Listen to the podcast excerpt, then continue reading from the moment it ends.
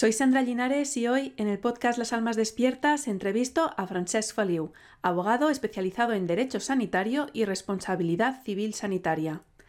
Él cree que los derechos y las libertades fundamentales de las personas deben defenderse donde haga falta y que tenemos que luchar con total convicción y perseverancia frente a cualquier intento de discriminación con lo mejor que tenemos, la palabra y la difusión de la misma.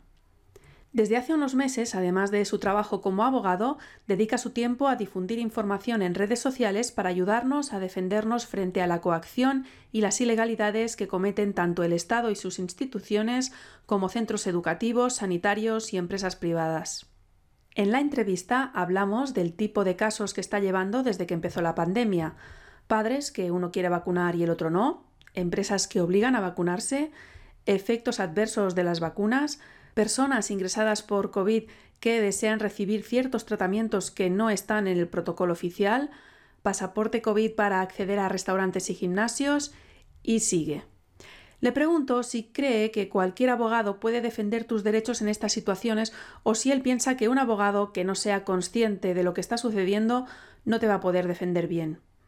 Con cada paso que da el gobierno, ya sea poniendo restricciones o cuando las quita, se vulneran los derechos de los ciudadanos, bien por el gobierno al imponerlas o bien por las empresas al no hacer caso cuando ya no son obligatorias, como ahora que ya no es obligatoria la mascarilla en interiores y en algunas empresas todavía obligan a los trabajadores a llevarla. Le pregunto si no tiene la sensación de ir siempre por detrás de lo que hace el enemigo, reaccionando a lo que hacen ellos. ¿De qué forma podemos adelantarnos? También le pregunto si no tiene la sensación de estar jugando con cartas marcadas por el oponente, es decir, siempre juegan con ventaja. Ellos ponen las reglas, ellos se las saltan y nosotros, al querernos defender, debemos hacerlo con sus leyes.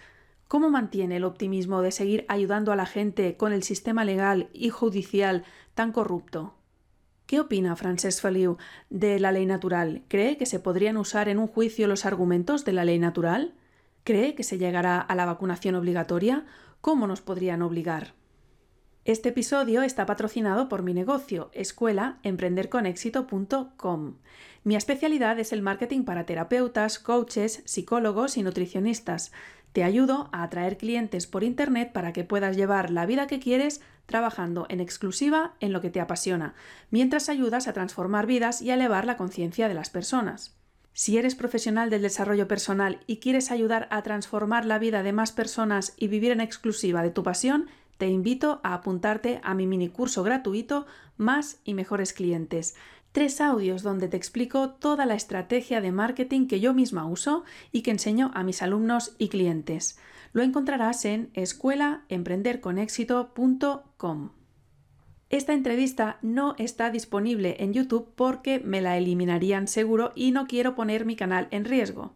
En audio está en las plataformas de podcast habituales, Spotify, iVoox, Apple Podcasts, Google Podcasts, etc. Y en vídeo solo en Odyssey y en la web lasalmasdespiertas.com. En la web te animo a suscribirte por email para que te avise cuando publique nuevo episodio y te mande los enlaces donde encontrarlos. Por último, quiero pedirte que compartas esta entrevista con todas aquellas almas despiertas que conozcas. Necesitamos sentirnos unidas y apoyadas.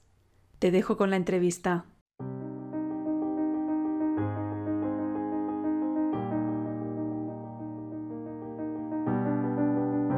Las Almas Despiertas, el podcast de los que estamos creando la nueva humanidad. Puedes encontrar todos los episodios en lasalmasdespiertas.com. Para sortear la censura te animo a suscribirte por email y así te avisaré cuando haya nuevo episodio.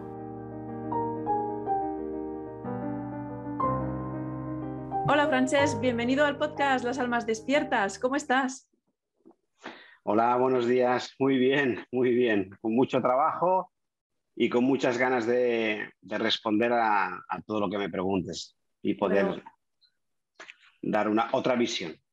Lo primero, agradecerte que has ah, aceptado la invitación porque obviamente, como nos contarás, vas a tope. Tienes muchísimo trabajo, incluso hay casos que no puedes aceptar, o sea que te agradezco muchísimo que, que hayas aceptado la invitación y, también por extensión todo el tiempo que dedicas a difundir a través de redes sociales y a través de otras entrevistas, porque esto es algo que haces de forma altruista. Evidentemente, nadie te paga por esto, pero, pero bueno, eh, pues eso, que es de agradecer. Y ya hace tiempo que, quería hacer esta entrevista, pero por debatar avatares míos de laborales, la verdad es que no he podido, no he podido hacerla antes. Bueno, no, tranquilo, tranquilo. Pero, encantado de poderla hacer y de divulgar, porque de eso se trata, ¿vale? Que entre, entre todas las personas eh, hagamos la divulgación una, una, herramienta absolutamente útil y necesaria en los tiempos en los que estamos. La divulgación es muy importante. Sí, sí, algo que, hasta ahora mm, pues tampoco habías querido necesario, ¿no? Porque hace, hasta hace un tiempo pues nadie te conocía, ¿no? Y ahora eh, pues eh, eres uno de los abogados de referencia eh, con todo lo que está pasando, ¿no? O sea, ¿qué, es lo que te ha animado a decir es que tengo que hablar? Bueno, yo, vivía muy bien hace, hace menos de un año. con eso te lo digo todo. Em, lo, que, lo que me hace cambiar es eh, sobre todo cuando empezó el, tema de la, autorización de la vacuna en los menores de edad. ¿vale? Yo por mi profesión, por lo que los asuntos que yo llevo de responsabilidad sanitaria y todo lo relacionado con salud, para mí es una cosa muy habitual. Llevo 20, casi 21 años haciendo esto.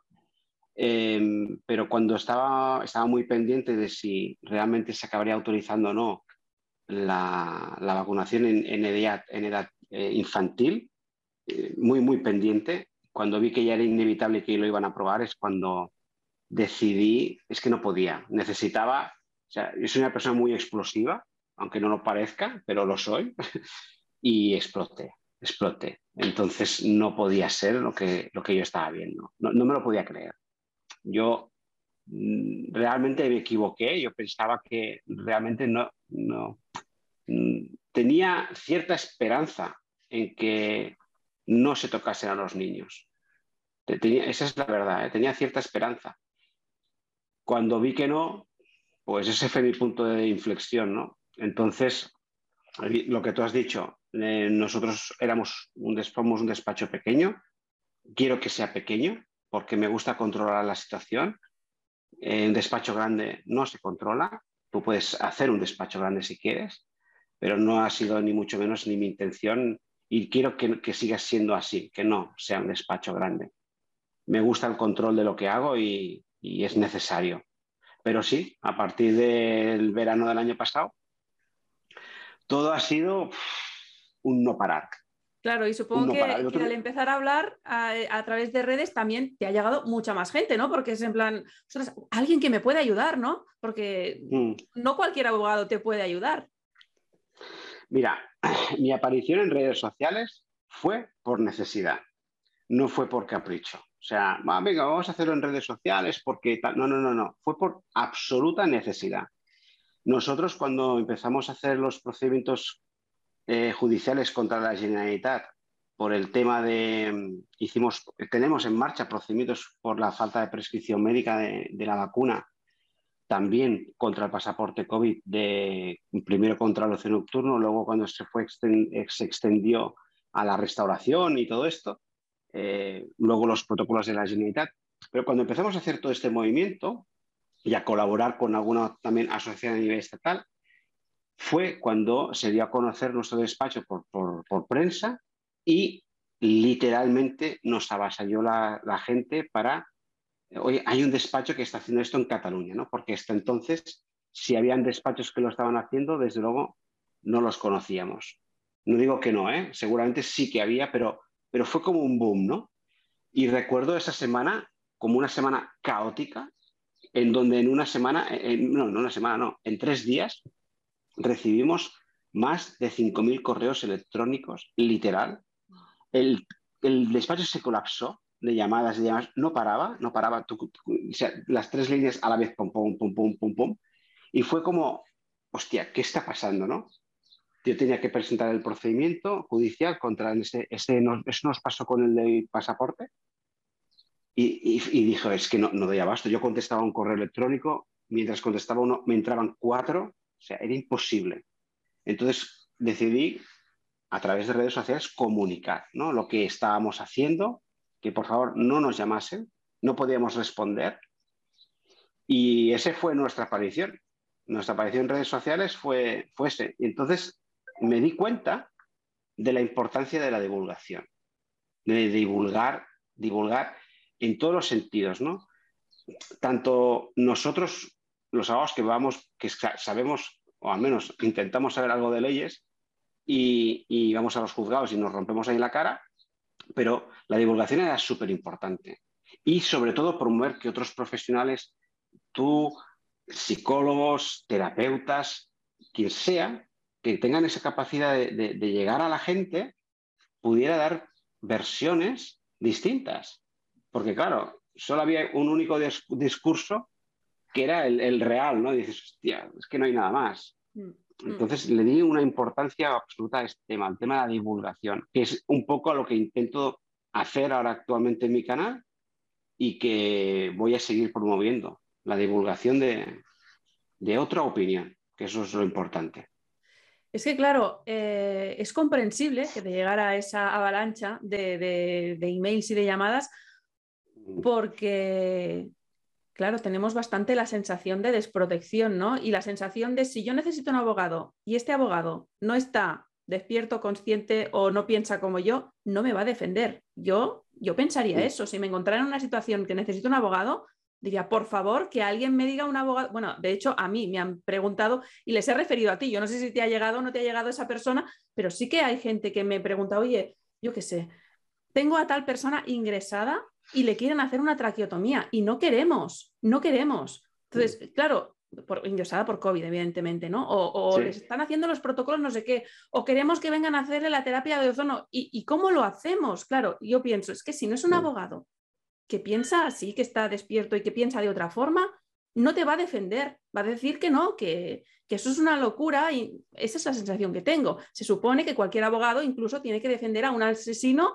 aunque lo haya reconocido, pero parece que en este caso es peor que ser un asesino. Es no. Si eres negacionista o lo que sea, que esas etiquetas que nos ponen, que te defienda otro, ¿no? Mira, yo creo que en la vida, ahora diré una cosa que muchos, muchos compañeros míos quizás no están nada de acuerdo, pero, pero a mí me da igual porque es mi libertad de expresión. Pero mira, es absolutamente necesario ser coherente en la vida. Yo no puedo defender algo que no creo. No puedo. O sea, soy capaz. O sea, lo haría fatal. Cuando me colegié, uno de los requisitos de la colegialización es hacer una, era, al menos antes, era hacer una sesión de deontología con el, en el colegio de abogados. Y tú te ibas allí, te metían una charla, te explicaban cómo funciona un poquito el código nuestro odontológico. Y recuerdo que me hicieron, hicieron una pregunta en una sala de, no sé, 200 personas, donde se decía, oiga, ¿quién de aquí podría, y ahora lo saco la idea porque me ahora cuando lo has dicho, podría defender a un, no sé si fue un violador, un asesino, sabiendo que es, que lo ha hecho, ¿no? Y yo, todo el mundo, nadie, nadie levantaba la mano y yo, ¡pam!, levanto la mano. Y me dice, dígame, y se lo expliqué, digo, ¿no? que, pues que yo no, no podía llevar eso, porque a mí me quedaba un conflicto moral, ¿vale? Un conflicto ético conmigo mismo y yo no podía. Y, sé que le dije esto y algo más. Me respondió que no era un buen abogado. ¿vale? Me dijo, es que no eres un, no esto es ser mal, podría ser un no buen abogado porque me dio su argumentación. Fantástica, claro, y me quedé así, en plan, bueno, pues me importa tres pepinos, pero yo no lo voy a defender. Y le, ah, sí, ya recuerdo una cosa que le dije. El mundo del derecho es suficientemente amplio como para que yo no me vaya al derecho penal. Y decida defender otro tipo de causas, ¿no? Pues es esto, para mí la coherencia es muy importante. Tú no puedes ir a defender, por ejemplo, un tema de vacunación infantil donde un padre divorciado o una madre piden la vacunación obligatoria de sus hijos. Sí, coño, no te lo crees. Entonces, ¿cómo un abogado va a defender la postura de quien no quiera que se vacune? Es imposible. Bueno, sí, es posible, de hecho, he visto juicios grabados de gente que luego me ha venido al despacho eh, y he visto la grabación del compañero o compañera y digo, bueno, pues, y lo critico. hago una crítica, digo, es que esto no deberíamos coger causas que no creemos, porque lo haces mal, o mejor dicho, no lo haces lo suficientemente bien. Y es muy importante. Yo creo que esta materia, otras, mira, en otras a lo mejor te compro el discurso, bueno, lo puedes defender porque aunque no creas, pero en estas desde luego que no. Tú no puedes defender temas así si realmente no crees en eso. Claro, pues entonces... es mi, mi, opinión. Entonces me a lo mejor me llaman mal abogado, ¿eh? No, no, claro. es que es un mal profesional. A ver, pero a mí me resbala como la mantequilla, o sea que... Yo estoy de acuerdo contigo en, esta, en este sentido, de que lo primero es que hay que ser ético y coherente con tus valores y que no vas a defender una cosa que, o sea, estoy completamente de acuerdo contigo y, eso mm. me da más confianza en ti como abogado, porque digo, es que si lo haces porque lo cree y se lo va a trabajar, ¿no? Vale, pero entonces me das la razón en esa parte de, es que si no encuentro un abogado que piense como yo, no me va a saber defender bien o va a hacer ver que me defiende, pero no, no se va a esmerar tanto porque piensa que es una locura o, incluso está a favor de la otra parte, ¿no? Bueno, eso tampoco, sí, hay, abogados que, sí, esto, esto, me lo han dicho, ¿eh? Que el, abogado dice, bueno, pues, pues mm, lo que están diciendo es esto real, ¿eh? Pues a lo mejor sí que hay que vacunar, dices, bueno, claro. Pero está bien, porque entonces tienes que ser honesto y decir, yo no te llevo la causa. Claro. Que es lo que hay que hacer. O sea, tú no tienes que decirle a todo, a todo el mundo que te entra en un despacho, oye, te lo voy a llevar a mí que me entran temas de negligencia médica, por eso me dedico a esto desde, desde toda la vida, y hay casas, causas que digo, yo esto no te lo puedo llevar, mm, porque, no, porque considero que no es, no es un tema de negligencia. O no la puedo demostrar. Tienes que ser honesto en la vida y decir, oye, esto no, no nos lleva a ningún lado. Y quizás al, al potencial cliente no le gusta lo que le estás diciendo. Pero oye, mm, esto es lo que hay. Hmm. Sacar dinero ve de otro lado. Yo duermo tranquilo cada día. Menos cuando, por ejemplo, yo tengo una movida importante, pero, pero en general no me, no me quita el sueño ningún dilema ético en mi vida. Claro, la conciencia tranquila. Otra cosa es que digas, no sé qué va a pasar con esto, pero la conciencia tranquila. Uf, la mía la tengo tranquilísima en ese tema. Y oye, ¿qué tipo de casos llevabas antes de, la pandemia? O sea, eres, eh, estás especializado en, negligencias médicas y, supongo que pues antes también tenías trabajo, ¿no? ¿Qué tipo de cosas, ah, de casos llevabas antes? Mira, el 60% de lo que llevamos en el despacho eh, es negligencia médica. Desde siempre he llevado temas así o temas relacionados con la salud en general, ¿no? Eh, por ejemplo, una negligencia médica también ocasiona que alguien no pueda ir a trabajar, se genera un problema laboral. Ahí también damos un asesoramiento íntegro a todo lo que a una potencial víctima de una negligencia le puede pasar, tanto a nivel de hospitalario, a nivel de una aseguradora, a nivel de su puesto de trabajo, a nivel de su incapacidad laboral. Eso es lo que hago. Luego también llevamos temas relacionados también con medicina, problemas con pólizas, problemas de accidentalidad. Mm, es insuficiente, ya tengo bastante. a mí no me da más de, sí, más de sí la cabeza. Pero eso es lo que llevábamos antes y sigo llevando. Es decir, es que lo que ha hecho la pandemia es aumentar todo esto. No es que no se haya aumentado el trabajo porque yo llevo temas relacionados con la vacunación o con el pasaporte, o con el, sobre todo las libertades y derechos fundamentales, que para mí es importantísimo este tema, importantísimo, sino que lo que ha aumentado es mucho la negligencia médica. ¿Por qué? Porque solo existe el COVID, no existe nada más. Tú tienes cualquier otro cuadro clínico que puede ser otro diagnóstico y tienes COVID Tienes eh, dolor de cabeza, tienes COVID. Tienes fiebre, tienes COVID. Tienes no sé qué, COVID, COVID, COVID. No, existe nada más. Oye, pues para, Entonces, y eso en el fondo generan errores de diagnóstico importantes que pueden motivar una negligencia médica. Porque si me equivoco en el diagnóstico, no sé con qué coño te voy a tratar. O han habido un montón de gentes que le han suspendido, le han pospuesto eh, pruebas importantes de diagnóstico se la han pospuesto sin medida. ¿Cuánta gente con la pandemia no les hicieron las, quimios o las radios cuando tocaban? Eso, eso ha pasado, eso es real. O cuánta gente en un hospital que tenía que estar ingresada le dieron el alta y la mandaron para su casa. cuando necesitaban estar en un hospital controlados, pero no se les, no se les atendía, se los, se los largaba, así de casos. Entonces, esto seguimos llevando un porrón de temas así. Lamentablemente la pandemia... Hay personas que, perdona, eh, ahora que dices esto de los hospitales, también hay personas que se ha oído que eh, ingresaban por cualquier otro motivo, pero si les hacían una PCR y, daba positivo, los ponían en planta COVID y lo primero era el mm. tratamiento de COVID, lo otro era secundario. Mira, hay personas que han muerto en hospitales que han puesto que es fallecimiento por COVID y esto no es real. Son personas que han fallecido por una negligencia médica con COVID, que es muy distinto. Bueno, con COVID o con una PCR positiva, porque igual no tenían síntomas de COVID. Pero al menos, al menos con eso. Ya, ya podemos entrar a discutir, evidentemente, la eficacia de la PCR, etcétera, etcétera. ¿Vale? Eso, e, evidentemente, estoy también con procedimientos de estos. Pero, sin entrar en esa discusión, no ha fallecido por el COVID, ha fallecido por otra cosa y podía tener también el COVID. Es muy diferente este tema. Entonces, ¿qué dificultades hemos tenido en los juzgados? Que no se, hacían, no se hacen autopsias. Conseguir una autopsia. Sí, sí, hay, alguna que yo la he conseguido, pero como de manera sistemática no hay. Hay dos tipos de autopsia, la autopsia clínica, que es la que se hace en el mismo hospital, y la autopsia judicial.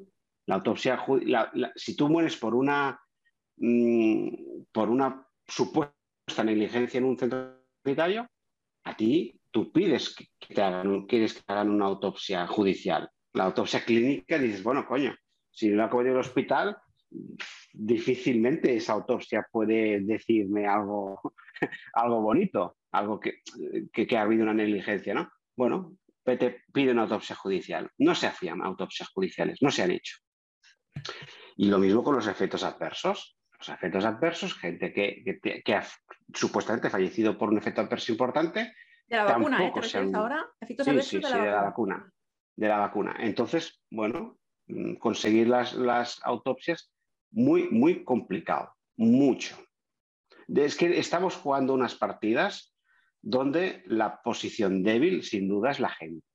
La posición fuerte es la administración la, más allá estaría la farmacéutica, pero estamos luchando una batalla eh, desde un que no está equilibrada. Claro, claro, y es que em, ya desde, desde, muy al principio ya se sabía que por cada ingreso COVID eh, el hospital cobraba, que dependiendo del número de días cobraba más, que si se le intubaba cobraba más. Entonces, claro, está, el gobierno mismo incentiva, no sé si todavía sigue así la cosa, pero incentivaba que, hubiera diagnósticos y que hubiera ingresos y ingresos en UCI y, todo esto. Entonces, mm, mm. claro, de ahí viene, de todo el dinero que se ha invertido. Por otra parte, cabe destacar que ese es dinero nuestro, porque es dinero de nuestros impuestos. Todo esto se ha montado gracias al dinero de nuestros impuestos. O sea, es eso, os engaño con vuestro presupuesto mismo, ¿no? Pues, pues claro, evidentemente, claro que, cualquier hospital te, o sea, derivaba a, planta COVID cuando, aun cuando no fuera COVID, porque estaban incentivados. Bueno, de hecho, eh, una de las cosas que, que, también hemos estado diciendo en los recursos es la interpretación de los datos. Esos datos que generan precisamente eh, ese, interés, ¿no? porque seguramente voy a percibir mm, X dinero del Estado, eso entre otras cosas, aparte de la fomentación, de fomentar la vacunación. Sin duda, si tú hinchas los datos de manera interesada, generas en el que los está leyendo decir, hostia, es que claro, la gente, fíjate, fíjate, fíjate, fíjate, ¿no? Fíjate, hostia, hostia.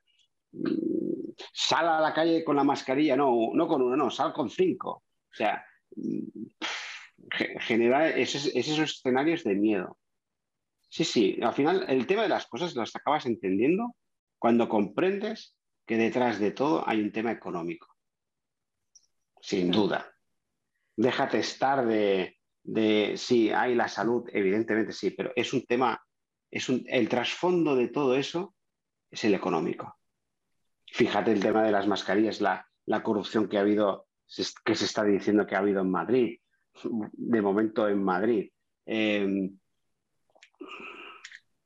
el interés que hay por medicalizar todo con vacunas, vacunas, vacunas, ¿no? O sea, dónde están los intereses? Todo tiene un trasfondo económico. Todo.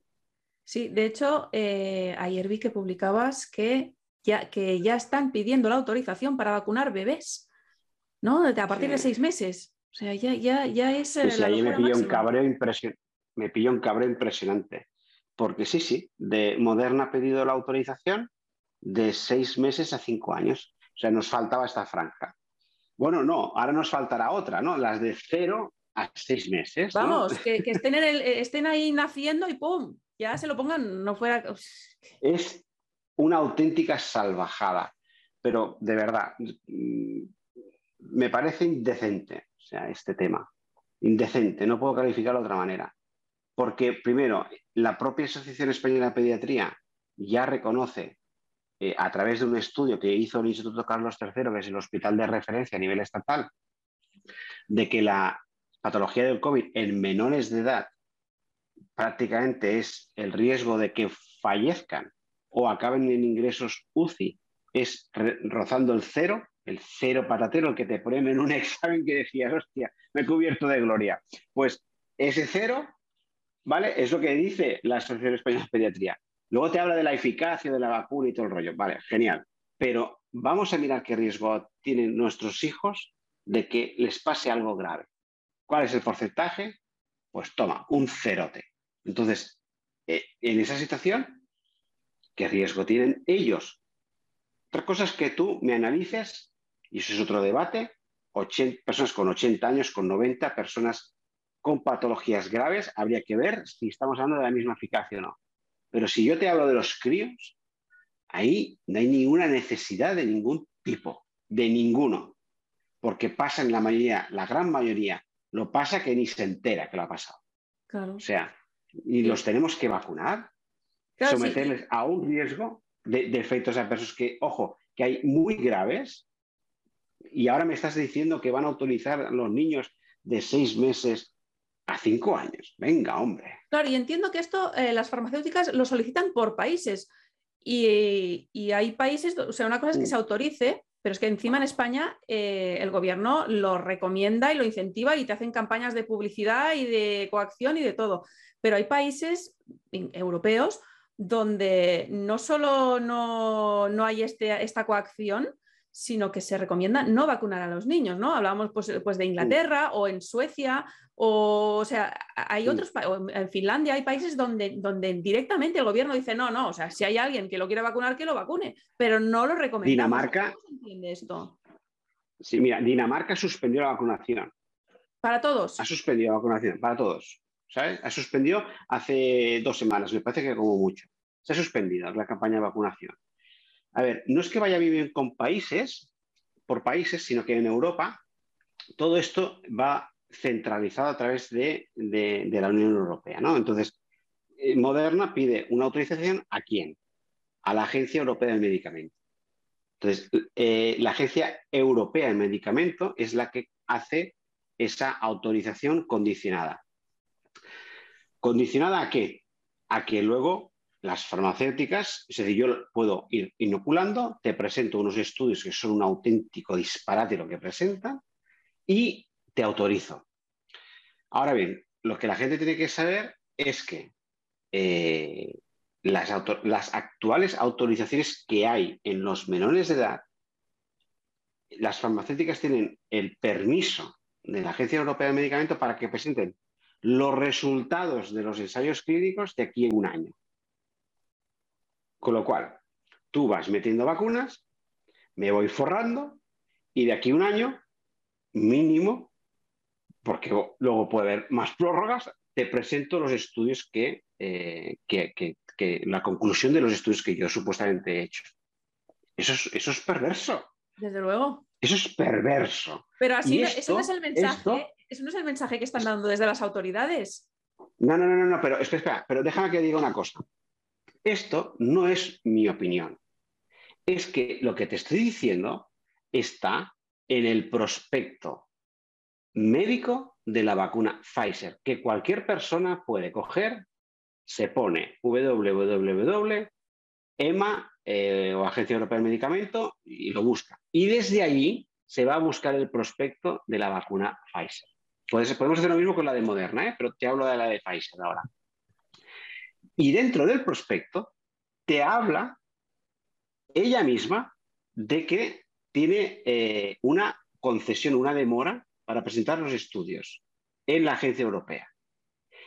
Y esos estudios referidos a los menores de edad. ¿eh? Es decir, esto no me lo invento yo, es que esto está escrito. Entonces dices, bueno, si yo sabemos que están habiendo casos graves, sabemos que pasan cosas, hostia, mm, y ahora me pides otra vez una autorización para bajar la franja de edad de seis meses a cinco años. Si para mí ya era perverso desde los seis años hasta los 17, ni te cuento lo que opino yo de seis meses a cinco. Es una absoluta indecencia. Claro. entonces, cuando hace un momento me hablabas de casos donde, eh, donde se quiere vacunar a niños, ¿no? entiendo que es cuando los padres no están de acuerdo, ¿no? Que, uno quiere vacunar, el otro no. De eh, momento, ¿eh? hay este escenario, de momento. De momento no se da el escenario de que tú quieres vacunar a tu, no, no lo quieres vacunar a tu hijo vayas al cole, te piden la, la cartilla de vacunación y te digan, eh, eh, aquí te falta la del COVID. Bueno, espérate, espérate. Antes de preguntarte lo que te iba a decir, es que acabas de decir esto. acabas de decir esto que, claro, llama mucho la atención. Hasta ahora no nos cuestionábamos nada, pero es verdad que tú matriculas a tu hijo en cualquier cosa, en el colegio, pero incluso en un campus de verano, en, en una actividad extraescolar, y muchas veces te piden la cartilla de vacunación o el librito de vacunación mm. del calendario normal. No se supone que por protección de datos eso no tiene por qué saberlo la escuela ni el profesor ni nada. Mm. ¿Cómo es que te lo piden y que, se puede pedir? Y que te dicen, no, no, mira, mm, preinscripción, pues ya tráeme esto. ¿Por qué se puede pedir eso? Mira, esto está pasando ya de hace meses, ¿vale? Eh, de hecho, ya empezó a pasar cuando se empezó a pedir el pasaporte COVID, ya te hablo de septiembre en adelante, donde chavales para hacer determinadas actividades se les pedía eh, que estuvieran vacunados. Tal cual. y esto probablemente irá a más, ¿no? Y la ley de protección de datos, mira, la ley de protección de datos ha, ha acabado algo parecido, y voy a ser un poco fino, algo parecido a lo que cae dentro de un retrete, ¿vale? ¿vale? Ha acabado así. Porque efectivamente hay una infracción como la copa de un pino. Es decir, no, no, tú me estás pidiendo, mm, por ejemplo, si yo tengo el SIDA o no. Me estás pidiendo si tengo la hepatitis, si la he pasado o no la he pasado, si, si soy. O sea, esto, pedir estos datos me parece una auténtica aberración. Y que, lo puede ver cualquiera, ¿no? Porque tú pasas la fotocopia, lo ve la secretaria, lo ve cualquiera que pase por ahí, eso no está guardado en ningún sitio, o sea, eso está ahí al aire. Mira, aquí, aquí en Cataluña se autorizó que por parte del, del director del centro escolar pudiera, a través del Departamento de Salud, tener acceso a los datos de vacunación de los niños para luego hacer esa discriminación que hubo de si tú estás vacunado o no estás vacunado, pues oye, en función de, eh, ¿no, estás, ¿no estás vacunado? Pues a tu puta casa y a pasar el confinamiento ahí. Ah, ¿estás vacunado? Pues te puedes quedar en clase. Esto se hizo precisamente con, lo que has dicho, ¿no? Con los datos. El director del centro debía saber, pero lo acababa sabiendo hasta, hasta, hasta el apuntador, porque profesores que entraban en las aulas, se daba un caso positivo o se, llegara, se llegaba al cupo de, también al final hubo un cupo de cuatro o cinco niños en una semana, y entraba el profesor directamente y decía, Manolito, Juanito, Antonio, y Ana y María, fuera. Se acaban a los niños que no estaban vacunados. ¿Dónde está la ley de protección de datos? Se la han pasado por el forro, literal. Literal. En, las demandas que tenemos puesto, y algún día esto acabará saliendo, estamos alegando evidentemente la infracción de la, de la, de la ley de protección de datos. Cuando tú vas a hacer ahora una actividad a no sé dónde, por ejemplo, y me piden la, cartera de vacunación y estos son casos reales que ya nos están pasando, ya estamos en mayo, ya está pasando, evidentemente lo que recomendamos es que tú no tienes que enseñar nada. O sea, para hacer una actividad, ¿qué coño me tienes que pedir la cartilla de vacunación? Tú me puedes pedir la cartilla sanitaria para tenerla por si al niño le pasa algo. Evidentemente, porque esto lo veo normal. Eh, eh, hay que aplicar la lógica en la vida, pero que me pidas, si tengo la vacuna no sé qué, no sé cuándo, ¿qué sí, porque estamos hablando ya de todas, de todas, de las de la infancia, Pero, esto, pero esto no es de ahora, o sea, esto es de siempre y cuando tú quieres matricular al niño o apuntarle a una actividad extraescolar o de deporte, lo que sea, te piden ya el, carnet de las vacunas, de todas. Entonces, ya viene de tiempo de esta infracción que, pues como, como siempre se ha hecho, no lo hemos visto mal. Estamos normalizando la medicalización de nuestra vida. Y esto es un gran peligro. Al igual que la gente ha normalizado llevar la mascarilla, aunque estés en el Everest solo, ¿vale? O sea, estoy en el Everest solo y me pongo la mascarilla, ¿sabes? Ah, hemos normalizado esto, pues es lo mismo ahora en, en, otro, en otros sectores es normal que yo, si tú vas a hacer no sé qué actividad extraescolar o una excursión, que, hay que pedir la carta de vacunación. Tienen que estar vacunados. ¿Para qué coño me estás pidiendo? Entonces, esto hay que cambiarlo. Cambiando como, diciendo, oye, la, la carta de vacunación, si la pides a tu madre o a tu padre, ¿vale? Pero a mí no me la pidas. Claro, pero si, si tú te niegas y estás en la puerta, o, o, la excursión es mañana, o mañana empieza la actividad del niño, no sé qué, tú te niegas, te dicen, vale, pues, pues no sube al autobús pues no le dejamos entrar. ¿Qué haces en ese momento? Porque el, problema lo tienes entonces. No ceder. Ya, ya, pero ¿qué haces? ¿Qué haces? Ah, pues me llevo al niño a casa. O, si eres adulto, si eres adulto, pues no entro. Yo quería hacer esto y ahora no me dejan. Pues, mm, ¿sabes? O sea, que entiendo que, la, que, es ilegal, ¿no? Pero en el momento, claro, yo entiendo que mm. habrá gente que acabará cediendo porque dices, es que necesito hacer esto y ya. Si me enzarzo en una discusión, se me van pasando los días, que si denuncio, que si no sé qué, pues acá ya, ya no mm. puedo hacer la actividad, ya se me ha pasado. Mm. Sí, eh, hay ese riesgo, está claro, pero yo creo que es peor ceder, porque ceder es, asentir a lo que me dicen y, acaban imponiendo ese criterio. Y, eso es lo que, no, lo que no se puede hacer. Mm. Mira, yo el otro día, en, un, en un juicio, me decían que me tenía que poner la mascarilla. Me lo han dicho dos veces. Ahora que, ya no, ahora que ya no es ni obligatorio en interiores. Sí, sí, sí. Sí, sí, sí, Vale, me lo han dicho dos veces, ¿no? Pues la segunda le dije que no. Porque ya es que, claro, es obligatorio porque el Consejo General de Poder Judicial es que Digo, mira, el Real Decreto es muy claro y usted opine lo que quiera. Yo no soy trabajador aquí, soy un usuario y yo la mascarilla no me la pongo. Yo entiendo que ustedes están, porque el problema es que te hablan que es obligatorio. Te dicen, no, es que es obligatorio y tal. No, no, no, no, no. En lo que yo vengo a hacer aquí no es obligatorio. Entonces tienes esa discusión. ¿Qué puedo hacer aquí? Puedo decir, en un juicio accedí, fíjate, ¿eh? Accedí porque le dije, si yo me la pongo, es porque yo, por deferencia y porque quiero, lo hago. No soy un radical. Sea, yo no voy creando pollos por la vida así. Me la pongo y punto pero porque yo quiero, por deferencia a quien tengo delante, ya está. Pero por imposición, como usted me está diciendo, no, no vamos bien. Y, así lo hice porque yo quise, pero claro, tuve esa bronca. En este segundo caso, no me la quise poner y tuve esa bronca.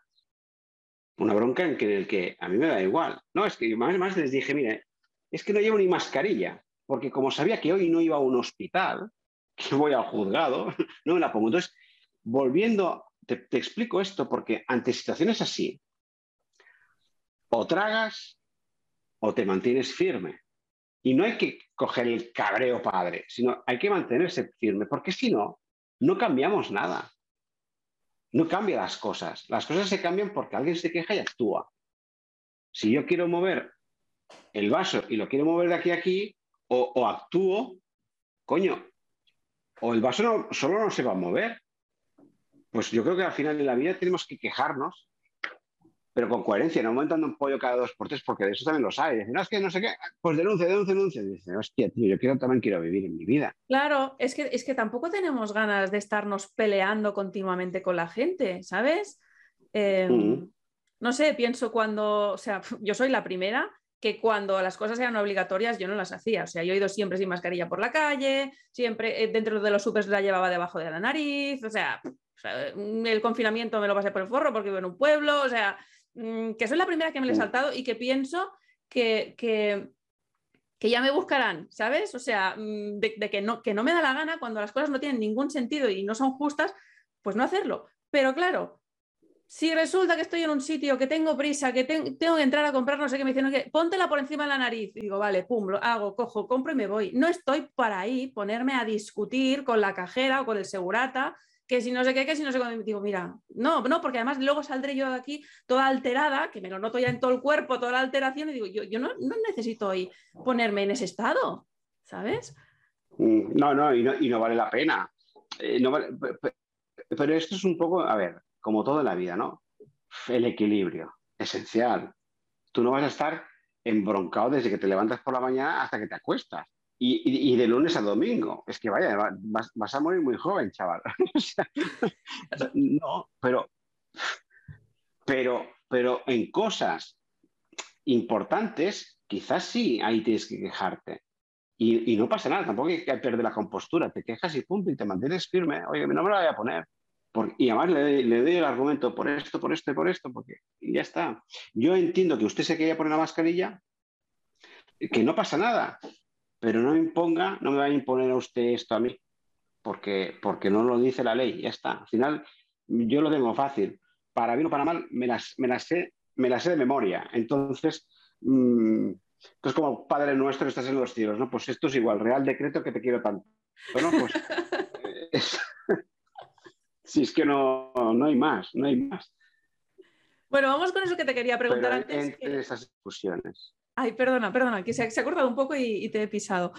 Eh, vamos con eso que te quería preguntar antes, de que nos hemos desviado del tema, de, los niños a los que un padre quiere vacunar y al otro no. Entonces, por lo que tú estás diciendo, ¿no? De, que eh, los efectos adversos son graves, eh, que son variados, que son muchos, que está demostrado que hay efectos adversos y sin embargo los niños no, sufren de COVID, o bueno, sufren, lo pueden pasar, pero lo pasan como un resfriado, que no, no tienen peligro de sufrirlo de forma grave y mucho menos de morir. Entonces parece que será fácil ganar un caso así, ¿no? De decir, hombre, pues no, para el bien, o sea, por el interés individual de este niño, pues no, no, no. Y es así, es fácil de ganar un caso así. Sí. No, rotundamente no. Es súper complicado, muy, muy complicado. Mira, las negligencias médicas yo decía que eran quizás la materia más compleja que hay de ganarlo en, derecho, ¿eh? desde de las materias más complicadas que hay, pero me quedé corto. Es decir, los temas de vacunación infantil son absolutamente muy difíciles de ganar Mira, ahora hay un punto de inflexión porque tenemos algunas resoluciones en las que algún juez ya empieza a atender a ese riesgo que hay en las vacunas, ¿vale? En, octubre, noviembre, diciembre, época álgida del COVID, pasaporte hasta para ir a echar una meada, o sea, eh, ahí se perdía todo. No, no, el riesgo social, va a caer la bomba nuclear, no, no, no, los niños se vacunan. Ahora en el mes de abril ya empieza a haber resoluciones eh, que, nos están dando la razón. Pero estamos en un punto de inflexión. Aún hay muchísimos juzgados absolutamente que imponen su criterio personal, ¿no? Porque precisamente ellos están vacunados y lo ves, y lo palpas, lo palpas. El fiscal, el discurso fiscal es, vaya, como si le dieras al, play del radio cassette de los años 80, es el mismo rollo de siempre, que, la, que sí, que sí que hay que vacunarlos y es muy complejo. Mira, una de las cosas que decimos es valorar el, beneficio-riesgo. Mm, tú antes decías que yo digo que no que lo pasan con, total, vaya, que son cuadros clínicos muy leves. Es que no es que lo diga yo, es que lo dice la Asociación Española de Pediatría. Entonces, yo lo que hago es reflejar lo que los informes nos dicen. Y, y fíjate además, estamos hablando de vacunas ya no entro con el concepto de si estamos hablando, si es, correcto el concepto vacuna en estas o no. Vamos a pasarlo por alto. Estamos hablando de medicamentos o de estas vacunas que no evitan la infección. No la evitan. Distinto sería que estuviéramos hablando de vacunas que sí evitasen la infección y, y además los cuadros graves. ese sería otro escenario. El escenario que tenemos es que no. Tú te pones una vacuna y te puedes contagiar exactamente igual, tienes la misma capacidad de contagio que el que ha decidido no vacunarse. La, realidad es que el Omicron prácticamente ha contagiado a toda España. Yo creo que hasta el canario lo ha pillado. O sea, mm, esto, esto es así. Entonces, bueno, a ver, hay que puntualizar. O sea, déjame, yo no puedo, o sea, o sea, que ha dado la PCR positivo, no que la gente se haya contagiado de Omicron. O sea, es que no es lo mismo. Es que esto es un rollo no, que nos están contando, por favor. ¿Sí o no? Claro, es que sí, sí, sí pero yo, intento pasarlo muy por alto porque, claro, eh, me podía parar de tener a hablar si, si es el Omicron no lo, lo es, si el contagio es real o no es real, si la mascarilla, la PCR ¿Y cómo, se sabe, ¿Y cómo se sabe que es Omicron? ¿Hay una PCR diferente? No hay ninguna PCR diferente, se está usando lo mismo desde el principio y las vacunas son las mismas. O sea, no paran de hablar de variantes y no sé qué, pero la vacuna que te tienes que poner es la misma que la primera. Te la tienes que poner cuatro o cinco veces, pero es la primera. ¿Y cómo va a ayudar a, a luchar contra estas supuestas variantes? Pues lo mismo con la PCR. O sea, la PCR, ¿cómo detecta si es Omicron o es Decathlon? Como decían, el Deltacron o no sé cuántos cómo, lo, ¿Cómo lo puede Pero que no se ve, que, o sea, es que es evidente que esto es una farsa. ¿Cómo se cree la gente que ahora hay más contagios de Omicron? ¿Cómo se sabe si yo tengo Omicron o tengo lo que sea? Mm. No, se puede saber. Porque no, no, sí, no, y además eh, la PCR no es una prueba, falla más que la escopeta de feria. Eh, que todo se ha montado, todo se ha montado ¿A, cuántos ciclos le has hecho la PCR? Sí, ¿a cuántos ciclos has hecho la PCR? Porque en función de los ciclos todo da positivo, también se sabe. Eh, ya te digo, podría, hablar mucho de esto, ¿eh? pero la vacuna en definitiva no te evita que tú no te contagies. Entonces, en los niños, eso es una realidad incuestionable, que además lo dicen las autoridades sanitarias, no, lo digo yo. Eh, si la vacuna, fíjate, no me evita la infección. Si yo no tengo, el niño no tiene riesgo de padecer un cuadro clínico. Y un aspecto importantísimo, si además ya ha cogido la infección y tiene inmunidad natural, ¿de qué cojones hay que vacunar al niño? O sea, ¿de qué? ¿De qué? ¿Cuál es el beneficio-riesgo? Esto que te acabo de explicar en, un minuto, estas tres cosas, así, yo me tiro, si me dejan, me puedo tirar tres horas hablando. En un juicio intento condensarlo en 20 minutos porque a los, cuando ya llevo 10 ya me miran mal. No, porque no te escuchan. Yo mm. creo que desconectan. Deben de desconectar. Sí, te encuentras con esa realidad, pero, pero tenemos esa dificultad, ¿no? Entonces, no es está, eh, estamos intentando crear, bueno, yo y todos los abogados, porque nos, hay muchos que también están en la misma línea, ¿eh? estamos creando, creo yo, un punto de inflexión importante.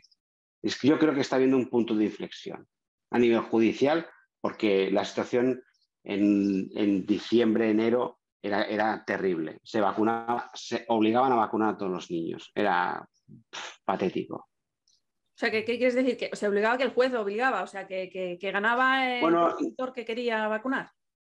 Sí, eh, no es que el juez te obligue, porque el juez no puede obligar, sino que te dice, te concedo a ti papá o a ti mamá, que has puesto la demanda, a que tú decidas si le pongo la vacuna al niño. Ah. Ahora.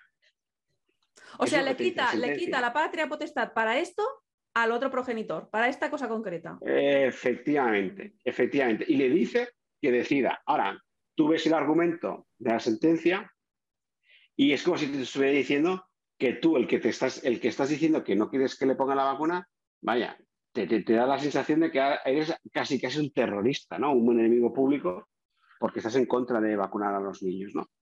Bueno, eso es lo que, lo que tenemos. Y también una cosa que la gente debería saber, ¿hasta qué punto no puede haber una responsabilidad civil del padre que finalmente vacuna? Imagínate, ¿no? Vacuna, tengo una sentencia, es el padre el que, el que finalmente yo te estoy diciendo que no quiero que vacunen y te estoy diciendo el por qué. Y, te, y explicas el riesgo de los efectos adversos. El juez obliga, el padre vacuna. Esa responsabilidad civil que puede haber, ¿podría haberla contra el padre? O más aún, ¿podría la contra ese juzgado que ha ordenado la vacunación obligatoria? ¿Podría haberla contra ese Ministerio Público que está diciendo que hay que vacunar?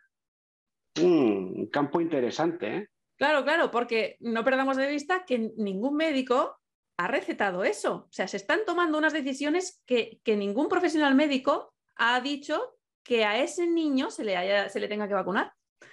Entonces, ¿quién se responsabiliza de esto y de los efectos secundarios que pueda tener? Sí, sí, muy bueno esto, claro. Mira, el médico es como el ¿dónde está Wally? ¿no? ¿Sabes? Que eh, tenías que buscarlo. Pues, pues es un poco lo mismo. ¿Dónde, dónde está Wally? ¿Dónde está el, el, doctor o la doctora con la bata blanca? Pero en vez de tener rayas rojas, tiene el, aparato está aquí, ¿no? Pues ni está ni se le espera. No hay ni un solo médico que haya prescrito la vacuna, ni uno. Y esto es querido. Esto no se ha querido hacer de otra forma. Mm, los médicos salen todos en medios de comunicación, que, buena es la vacuna, etcétera, etcétera, pero no hay ni uno, no hay ni uno que esté recetando, mirando si tú te la puedes poner o no, porque tienes un cuadro patológico previo que podría ser que no fuera aconsejable. No, no, aquí no se mira nada. Todo el mundo, como el ganado que va al matadero, pues todo el mundo igual. Pero el médico no está. Y la pregunta del millón, ¿por qué no está? ¿Por qué no está? Pues muy fácil, por un tema de responsabilidad civil, esa es mi opinión. Porque si le pasa algo a esa persona, ¿a quién va a reclamar esa persona? Quizás esa persona que ha tenido los efectos adversos reclamaría al médico. Le reclamaría. Porque ha sido tú que me has dicho que yo me puedo poner la vacuna. Y si le reclamo al médico una indemnización de no sé cuántos miles de euros, imagínate, ¿no? ¿Y qué es lo que han dicho las aseguradoras de los colegios de médicos? Las aseguradoras han dicho que ellos no van a abonar indemnizaciones por este, por este tema. O sea, no por lo tanto, los, médicos no, están cubiertos, nadie les cubre las espaldas, responden con su propio patrimonio, con su propia vida, lo que sea. Sí, pero como el médico no vacuna, como el médico no prescribe, el médico culpa, ¿sabes? Es diabólico porque están explicando de que de que la, vacunación es necesaria, bla, bla, bla, bla, bla, bla, pero el médico ni está ni se le espera. Ahora, ¿quién está? La enfermera. Y si a esa persona que le han puesto la vacuna le pasa algo, ¿podría reclamar a la enfermera que está poniendo o al enfermero que está poniendo la vacuna? Pues sí. Entonces se están dejando a los enfermeros solos ante esa situación. Mira, ahora que dices esto, me haces pensar en aquellas imágenes que se veían de los polideportivos, vacunódromos que les llamaban, ¿no? No sé si ya eso ya se ha desmontado, como nunca me he pasado por ahí, pero yo pienso, estas, estas personas que vacunan, ¿no? ¿Serán enfermeras o serán auxiliares de enfermería? No lo sé, o enfermeras, enfermeros, lo que sea. Eh, seguro, en ese momento, ya debían de estar viendo múltiples casos, quizá a diario, de personas que tenían una reacción inmediata, adversa, a la vacuna. Mm. Y sin embargo, estas, estas personas no se cuestionaban nada, porque aquí parece que nadie se cuestiona nada. O sea, una cosa es que digas, me creo al gobierno, pero cuando tú estás ahí en primera línea y ves que pinchas a, X número de personas y de esos, pues, mm, yo qué sé, cada día cinco, me, empiezan aquí a, colapsar, o sea, se me desmayan o, les coge unos temblores o lo que sea. O sea, eso te tiene que hacer cuestionar. Y lo mismo ahora con los médicos de atención primaria o los médicos de urgencias. Si ahora les están llegando muchos casos de, eh, ¿cómo se llama? de ictus, de ataques eh, cardíacos, o sea, ¿cómo se llama esto? Bueno, un, ataque al corazón o, de, efectos neurológicos, todo si les está mm. llegando esto y les está llegando mucho, en mucho más número que les solía llegar hasta ahora, tienen que estar viendo, o sea, no puede ser que sean tan ciegos y tan tontos de decir, ay, mm, no, no está pasando nada. Otra cosa es que no hablen, pero sí que lo tienen que estar viendo, o sea, ya no nos pueden estar llamando negacionistas, o sea, se está viendo ya el resultado, hace muchos meses que se está vacunando la gente. ¿No, no, crees que es así? O sea, que, se está viendo. Bueno, hay médicos, aquí hay, hay diferentes opciones. Mm, hay médicos que se creen realmente que no es de la vacuna los efectos adversos. Hay médicos que se lo creen. Ya están totalmente hipnotizados. Hipnotizados, sí, sí. Hay otros médicos que eh, no se lo creen, pero se callan. ¿Por qué? Por miedo. Por miedo a que sus compañeros les señalen o por miedo del centro, de, centro sanitario, que también les señale. Yo, en mi opinión, también que el propio colegio de médicos también señale. Miedo en general, ¿vale? Entonces, que no sean libres de poder decir, oye, esto es de la vacuna. Y luego hay las personas que sí hablan, eh, que son la, minoría, que estos sí que se les tacha de, todo, ¿no? Entonces, em, el, primer perfil, el que, el que no se lo cree, porque te, dice, es que además, es que usted no tiene un efecto adverso. ¿Usted pasa el COVID? Ah, sí, porque tal, sí. Ya tengo el problema, ya, ya sé de dónde le viene a usted esto, del long COVID.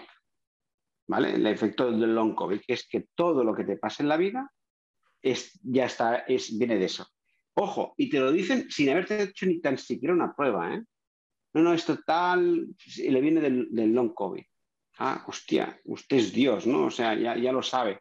Claro que hay personas que tienen efectos del long COVID, claro que sí, que son las secuelas permanentes de gente que ha estado en una UCI o grave, claro que lo hay.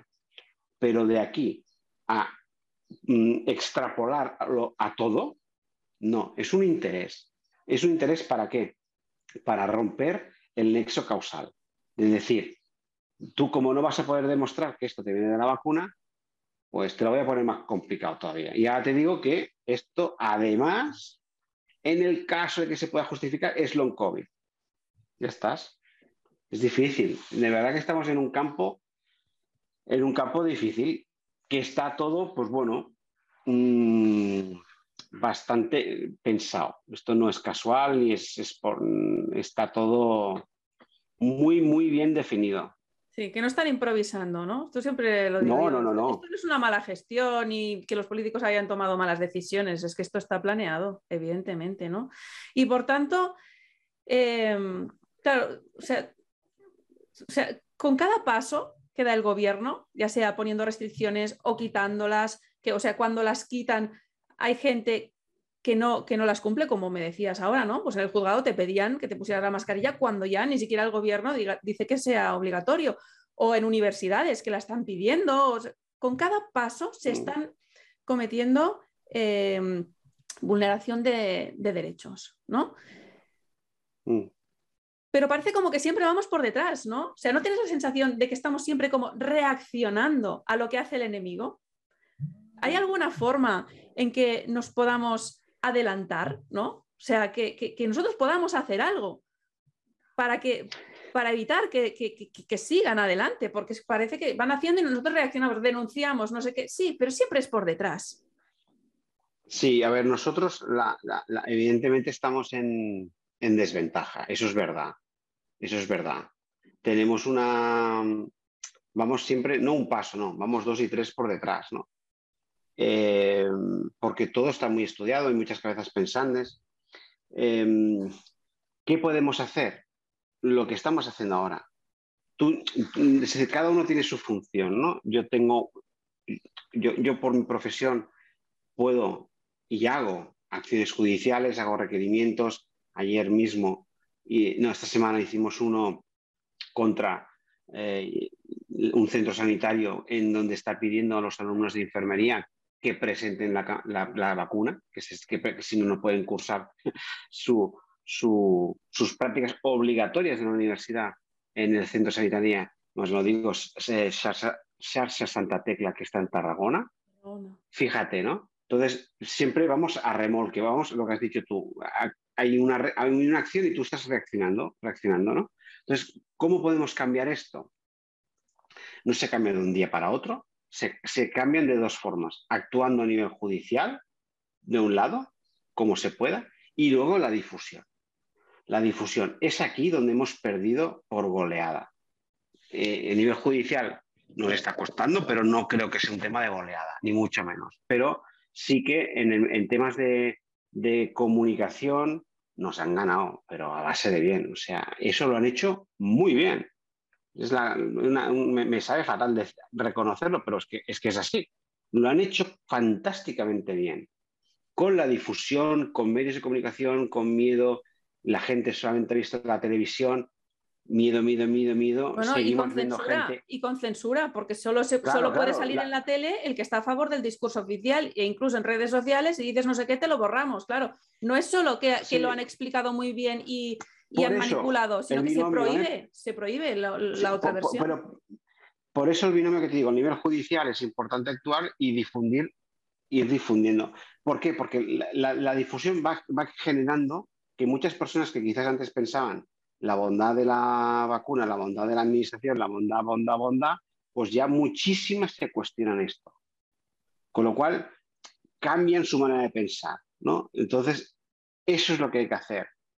Mm, una sentencia ganar es un caso, quizás es colectivo y afecta a mucha gente, pero es un caso. Eso no, no, no hace ganar nada. Ganas eso, pero ya está. Lo que hace ganar es que el conjunto de la sociedad se lo cree. Y eso es importante la difusión. No es un, no es un tema de negación. La gente, el ataque más fácil es decir este, ¿no? Que es un negacionista de las vacunas, es un negacionista de no sé qué. Yo ni niego nada, ni, mucho menos, ¿no? Pero soy muy crítico con la gestión de la administración en respecto a ese tema y específicamente en el tema de la vacuna del COVID. Muy, muy crítico. Absolutamente crítico. Pero la difusión es súper importante. Claro, la difusión, entiendo, para que las personas tomen decisiones eh, por ejemplo, cuando se hizo lo del pasaporte COVID en restaurantes, pues claro, el propietario del restaurante puede decidir desobedecer y decir, pues yo no lo pido. Pero eh, para eso necesita estar informado, ¿no? Pero Sí. O sea, que, que, igual esto lo podremos parar en el momento que desobedezcamos, porque si vamos haciendo caso a todo lo que nos dicen, aunque creamos que no es correcto y que no es para nuestro bien, pues seguirán avanzando. O sea, yo creo, bueno, según lo que tú estás diciendo, si, lo tenemos que actuar a nivel individual, será que desobedezcamos. Bueno, ha habido desobediencia. Yo, no digo que la gente desobedezca, ni mucho menos, porque al final no, no, no, yo soy jurista y tengo que basarme en lo que dice, en lo que dice la, ley positiva. Em, pero sí que mucha gente con el pasaporte COVID, pues me consta abiertamente que mucha gente desobedeció. Muchísima. Y no te hablo solamente de, gente usuaria de los negocios, el que va al bar, el que va al gimnasio, sino los titulares de estos centros, ¿no? De los bares y tal. Se, dio la circunstancia de que luego el del bar de al lado, el, de, la competencia, eh, denunciaba al que sabía que dejaban entrar, que se generó esto, ¿no? El, yo, me, yo me chivo de que tú estás haciendo esto. increíble. Bueno, bueno, es que esto, esto es un tema, esto que mira, también quería hablar de esto, porque, em, claro, una de las cosas que parece que se están avecinando eh, es este control, ¿no?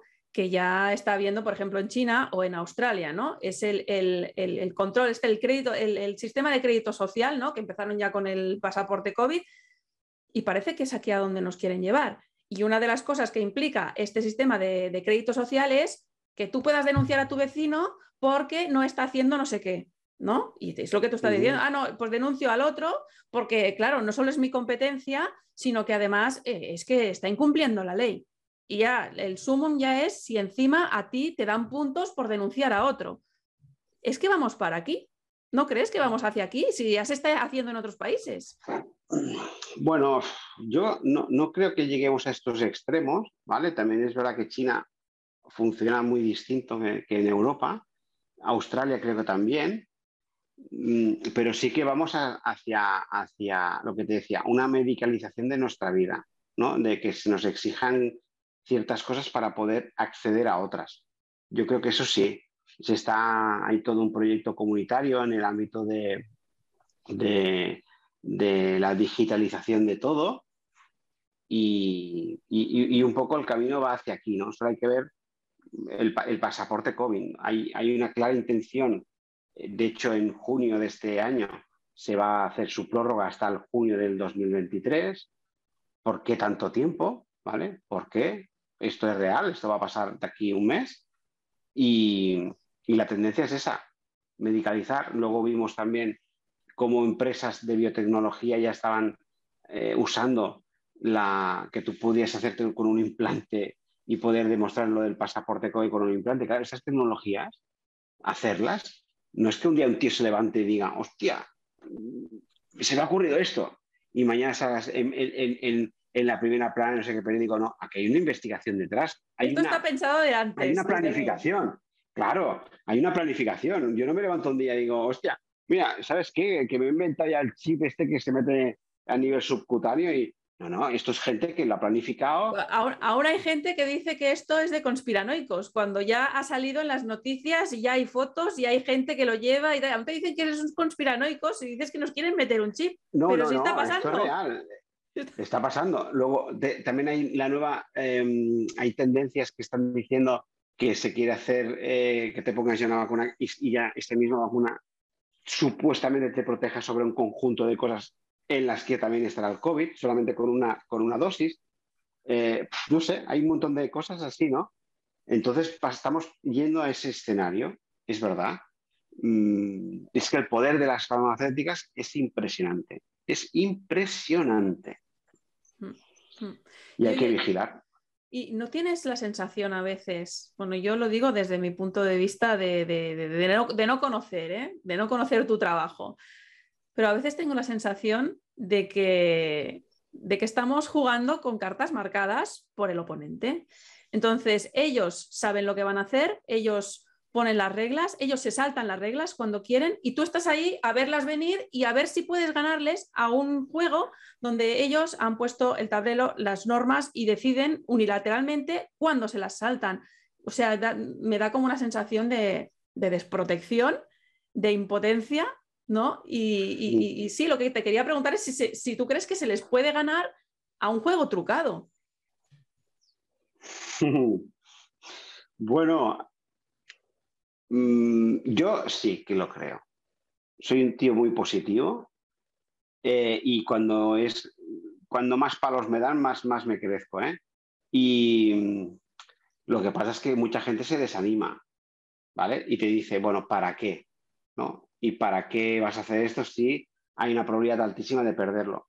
Pues ahí no me vas a encontrar, en el derrotismo. No, yo soy una persona muy positiva y con que tengo un 1% de poderlo ganar, me, rompo la cara allí. Porque solo así cambias. De hecho, las, las minorías que han sido maltratadas a nivel histórico han tenido estas mismas dificultades. Yo creo que hay un montón de ejemplos sobre esto. Y se han conseguido los grandes cambios, han venido por las grandes discriminaciones que han habido a nivel social. Eso es lo que gente ha conseguido revertir esas situaciones. Y cuando se vivieron esas situaciones de discriminación, también la gente opinaba igual. ¿Por qué hay que hacer algo si las cartas ya están marcadas? Yo recibo muchos mensajes en las que me lo dicen. Bueno, no vale la pena hacerlo, ¿no? ¿Cómo que no vale la pena? Eh, y, y tanto que vale la pena. Lo que pasa es que es verdad que tú tendrás que destinar una energía muy por encima en, que en otros casos lo puedes ganar fácilmente. Es cierto, ¿no? Pero los grandes cambios vienen por eso, porque ha habido gente, y no me hablo de, no me pongo a mí, sino muchas personas que opinan como lo que yo creo que estoy diciendo. Se crecen y continúan, y aunque les digan que no 80 veces, no pasa nada. Me iré a la 81 y a la 82 si hace falta, pero quizás a la 203 lo consigo cambiar, ¿no? Pues esa es la perseverancia y la persistencia que hay que tener ante esto que estás diciendo, que es real. Estamos jugando en un tablero muy definido, muy pensado, muy calculado, pero tú no puedes decir, bueno, como ya creo que va a pasar esto, no hago nada, ¿no? Porque así no consigues cambiar absolutamente nada. No sé si te he respondido, ¿eh? Sí, sí. y, me haces pensar en, o sea, ¿tú qué piensas de la ley natural? ¿Tú crees que igual sería una forma de decir, bueno, pues, pues no jugamos con vuestras reglas? O sea, yo quiero ganar, pero como vuestras reglas y vuestro tablero está trucado, vamos a jugar mm, fuera de aquí, fuera de vuestro campo.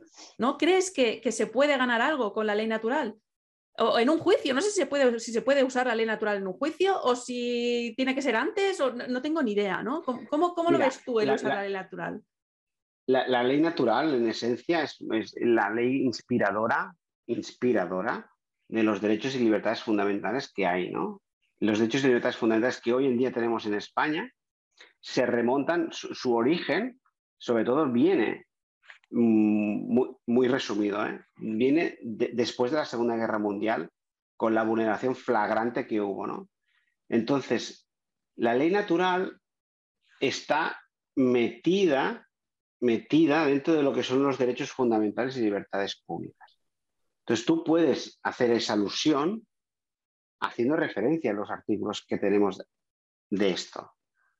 Y creo, y, estos artículos que son los artículos fundamentales, son los que prevalecen, los que tienen que prevalecer ante una ley o un real decreto o un decreto, que son órganos o son leyes inferiores en grado de la Constitución. ¿Vale? Entonces, en la Constitución es donde están esos derechos y libertades fundamentales. Entonces, yo creo firmemente en estos. Entonces, que, están y tienen esa, esa, ley natural que estás diciendo. Tú no puedes ir a un juzgado y decir, oye, a mí esta ley que usted me está aplicando es una auténtica mierda y esto hay que salirnos de aquí. No, nos tacharía, le, pondría fácil ¿no? la, sentencia. Aquí se senta un abogado que está, está, está sonado, ¿sabes? O sea, está loco este tío.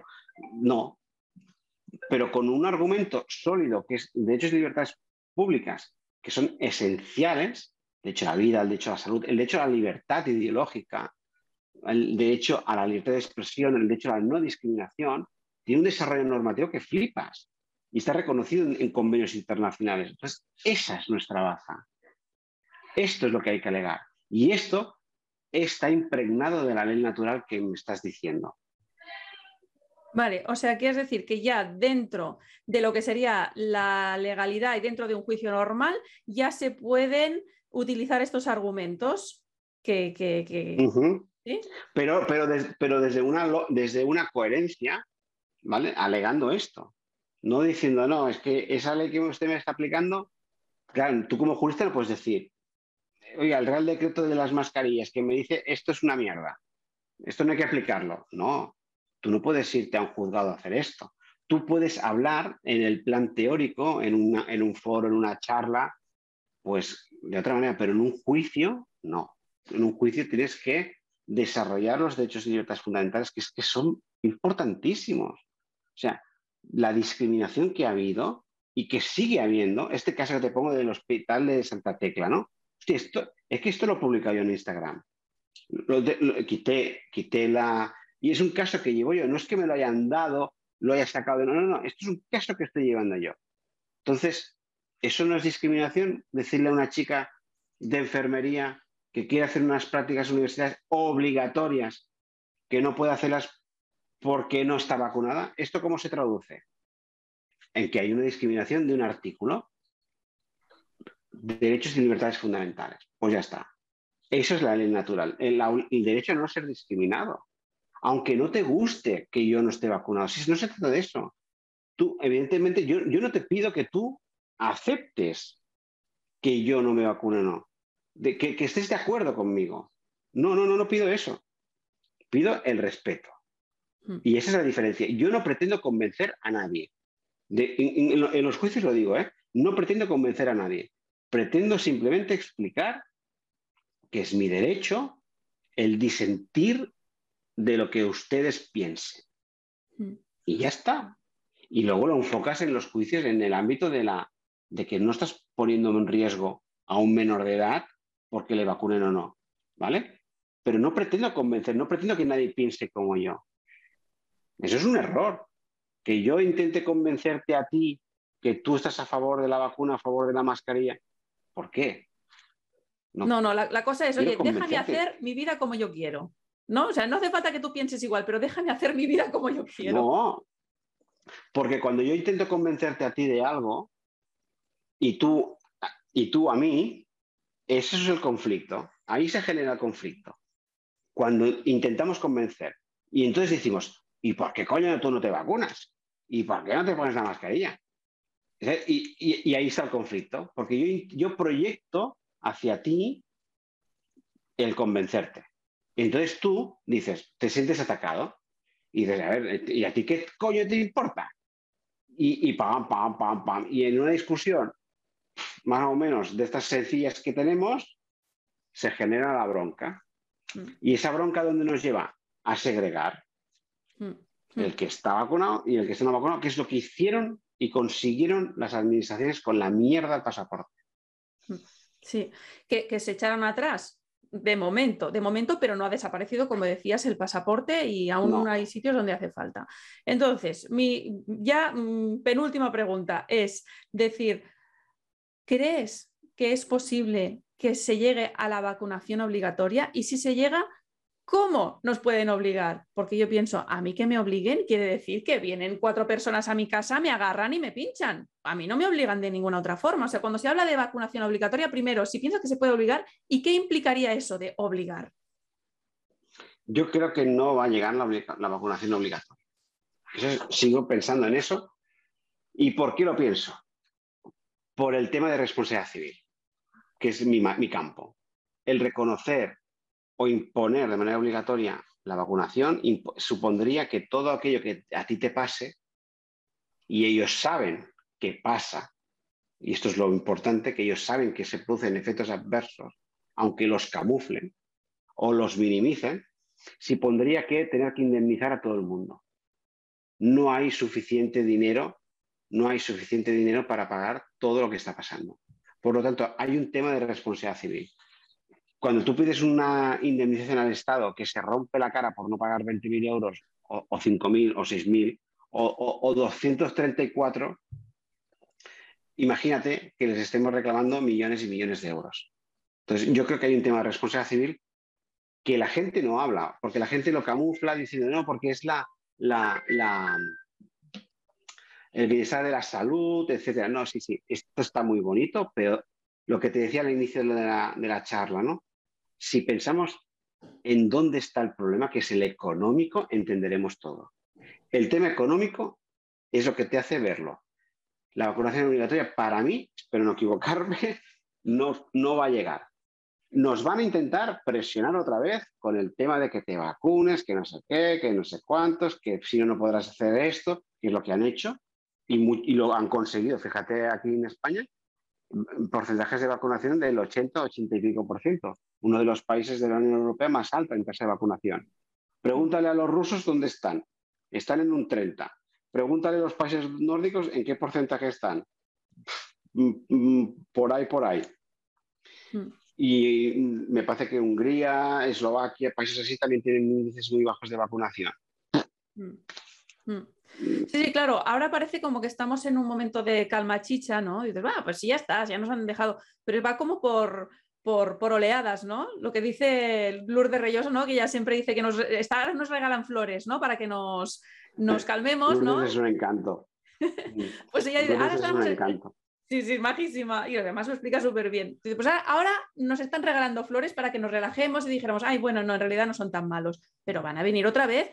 Y de hecho, eh, ya han salido noticias que dicen que Bill Gates dice que la próxima eh, pandemia será peor. Bill Gates, como si fuera el presidente del mundo, no lo entiendo, pero bueno, que este hombre ha dicho esto y digo, ah, vale, o sea, nos estáis amenazando, nos estáis avisando de que venís con otra, ¿no? Y la próxima, hombre, ya viendo cómo la gente ha respondido y han pasado todos por el redil, pues venga, a repetir lo mismo y más, ¿no? Parece eso. Bueno, y fíjate, fíjate, no hay que irse tan lejos a Bill Gates el señor Uriol Michá, médico que sale en muchos, muchos sitios, hasta en la sopa, ya está anunciando hace dos semanas porque el señor se contagió en, la, en la el día de San Jordi, pues que ya viene la séptima ola, o la octava, no sé, o, la sexta, ya no sé ah, cuántas llevamos, porque yo, yo ya, yo ya no sé, no sé por cuál vamos.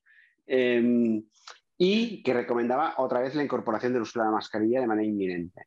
Luego, la, la Sociedad de Epidemiología y no sé qué también ha dicho que por favor el Estado retire la noble obligatoriedad de la mascarilla en interiores, ya lo han dicho.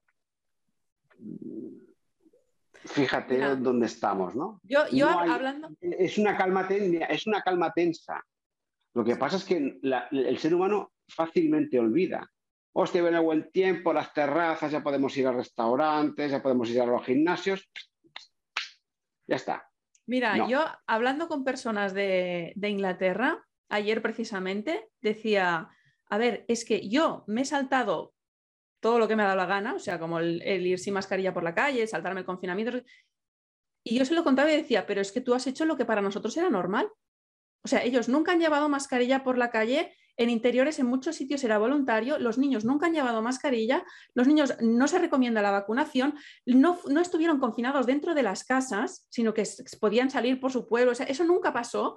Digo, o sea, mm. todo lo que yo me he saltado así, siendo valiente y tal, en otros países es lo normal. Y en cambio, ahora me estás diciendo que quieren volver atrás aquí y volver a más restricciones. ¿Cómo, cómo se entiende esto? Y que la gente lo acepte. Bueno, no, es que diga que, vayamos a tener más restricciones. No, no digo esto. ¿eh? Digo que, no estamos ni mucho menos eh, de bajón. No. ¿vale? No estamos de bajón. Ni mucho, no estamos en ese escenario. Eh, ya se habla del repunte, que ha habido que está haciendo repunte de infecciones, que no de gravedad, que es muy diferente. lo que te dice el pasaporte COVID que lo van a prorrogar. Mm, hay la intención de vacunar en menores, ¿vale? Entonces, todo esto hay un plan diseñado. Veremos qué pasa, vemos hacia dónde vamos, pero que la gente no, no, no nos equivoque. Esto, esto no ha acabado. Lamentablemente no ha acabado. Ese sí que es el, escenario, ¿no? Luego, vivimos en una sociedad, la nuestra, que es muy, es muy buena. Somos muy obedientes. La administración dice que hagas esto y tú te dice que te tienes por el puente no sé qué y sí, ¿no? Es que no se puede entender de otra manera. Somos el país de la Unión Europea con la, mayor, la tasa que creo que es la más alta en vacunación, ¿no? Entonces, la gente aquí no se ha cuestionado nada. Países de nuestro entorno sí que se lo han cuestionado, diciendo, este, yo esto no me lo acabo de creer, no es normal, no es normal lo que hemos hecho nosotros, ¿no? Pues bueno, es un tema cultural. Nosotros hemos dicho que sí, pues fantástico. No puedo decir otra cosa. Bueno, yo creo que es, bastante... Pero que hay que cuestionarse las cosas también, hay que cuestionársela. Y que hay cada vez más cuestionamiento también. Ahora, ahora me gustaría coger, si hiciéramos una estadística real, y le dijeras a las personas que se han vacunado si ahora se pondrían la tercera dosis o la cuarta o la que les, o la que les toque. A ver cuántos lo harían ahora, sabiendo lo que cada vez se sabe más. Seguramente un índice mucho, mucho menor, mucho menor. Y además también contando con que parece, bueno, yo no veo la tele, pero sí que tengo esa sensación como que ahora están apretando menos con el tema. Y como no está todo el día ahí machacando el número de muertes, el número de... Ya como que la gente se relaja y ya no le ve tanto la necesidad. O sea, mucha gente ha tenido esa sensación de apremio, de sí, sí, vamos, el primero de la cola para que me vacunen. ¿Por qué? Porque la tele todo el día te están diciendo eso y como no la pagas, como comes todo el día con la tele. Entonces, yo creo que ahora menos gente voluntariamente iría, pero ahora ya lo han hecho, claro. Bueno, pero tú dices la tercera, la cuarta, sí. Sí. Sí, sí. Claro, fíjate que el pasaporte COVID, por ejemplo, mm, está condicionado a que estés vacunado y tengas la pauta también de refuerzo. Entonces, mm, si yo me he vacunado y quiero viajar y me creo ya libre porque tengo un papel que me dice que puedo hacer cosas en mi vida que antes no podía, pues bueno, como no te sigas metiendo eso, pues no, tu vida se restringirá, ¿no? A lo mejor, no sé. Pero bueno, esto es una elección. Yo no me voy a ir a un país en que me piden la vacunación, que me esperen sentado. O sea, no.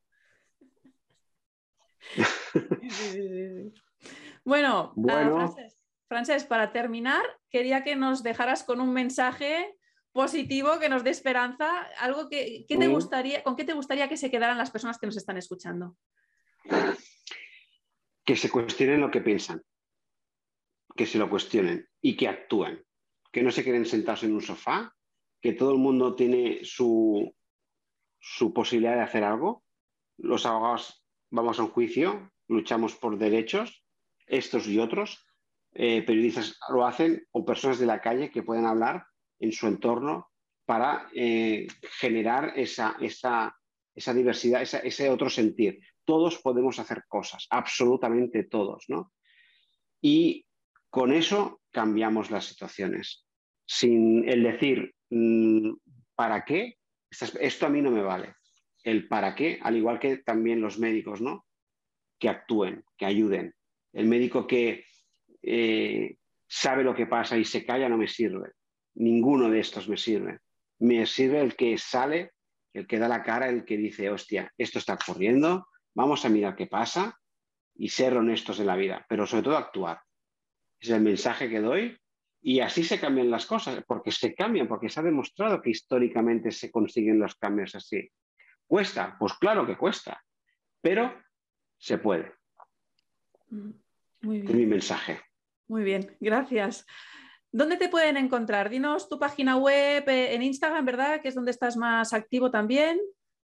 sí, en, Instagram es donde tengo ahora mismo de momento el, foco metido y ese, el perfil mío es arroba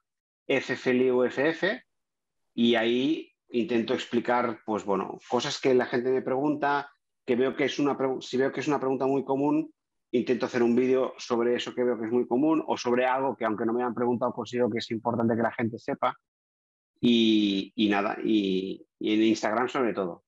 Vale, ¿y tu web, por si te quieren contratar? Bueno, en la web nuestra del despacho, que de aquí poco, de aquí poco también, bueno, la web sería ahora actualmente es eh, y en breve, en breve vamos a tener y a iniciar un nuevo proyecto eh, profesional con una web totalmente distinta, con otro concepto de despacho de abogados muy diferente, muy diferente. Yo le llamaría un despacho de abogados integrativo holístico, como se le quiera llamar, pero sí que muy distinto. Decía que os anunciaré en Instagram la, la nueva web y con el nuevo proyecto que estamos haciendo. Vale, o sea, lo dejas como así en el aire. Nos das como, como el teaser, ¿no? Pero no, no, no somos el spoiler. No, lo tenemos cuentas aún. ¿eh? No, no, no, porque estamos en medio de la creación. Entonces, necesito tener, mm, creo que me faltan dos semanas, pero ya lo podremos un poco anunciar. Pero sí, sí, es un concepto de despacho muy distinto, muy distinto. Pues estaremos pendientes. Muchas gracias, Feliu, por, por, tu tiempo y por todo lo que has compartido. Creo que bueno, nos ha quedado una charla muy completa. Eh, hemos abordado muchos temas y, creo que, puede ayudar mucho a la gente. O sea que te lo agradezco mucho. Nada, a, ti por, por, invitarme, la verdad. Muchas gracias. Gracias, nos vemos pronto por las redes. Muy bien. Un abrazo. Un abrazo. Igualmente.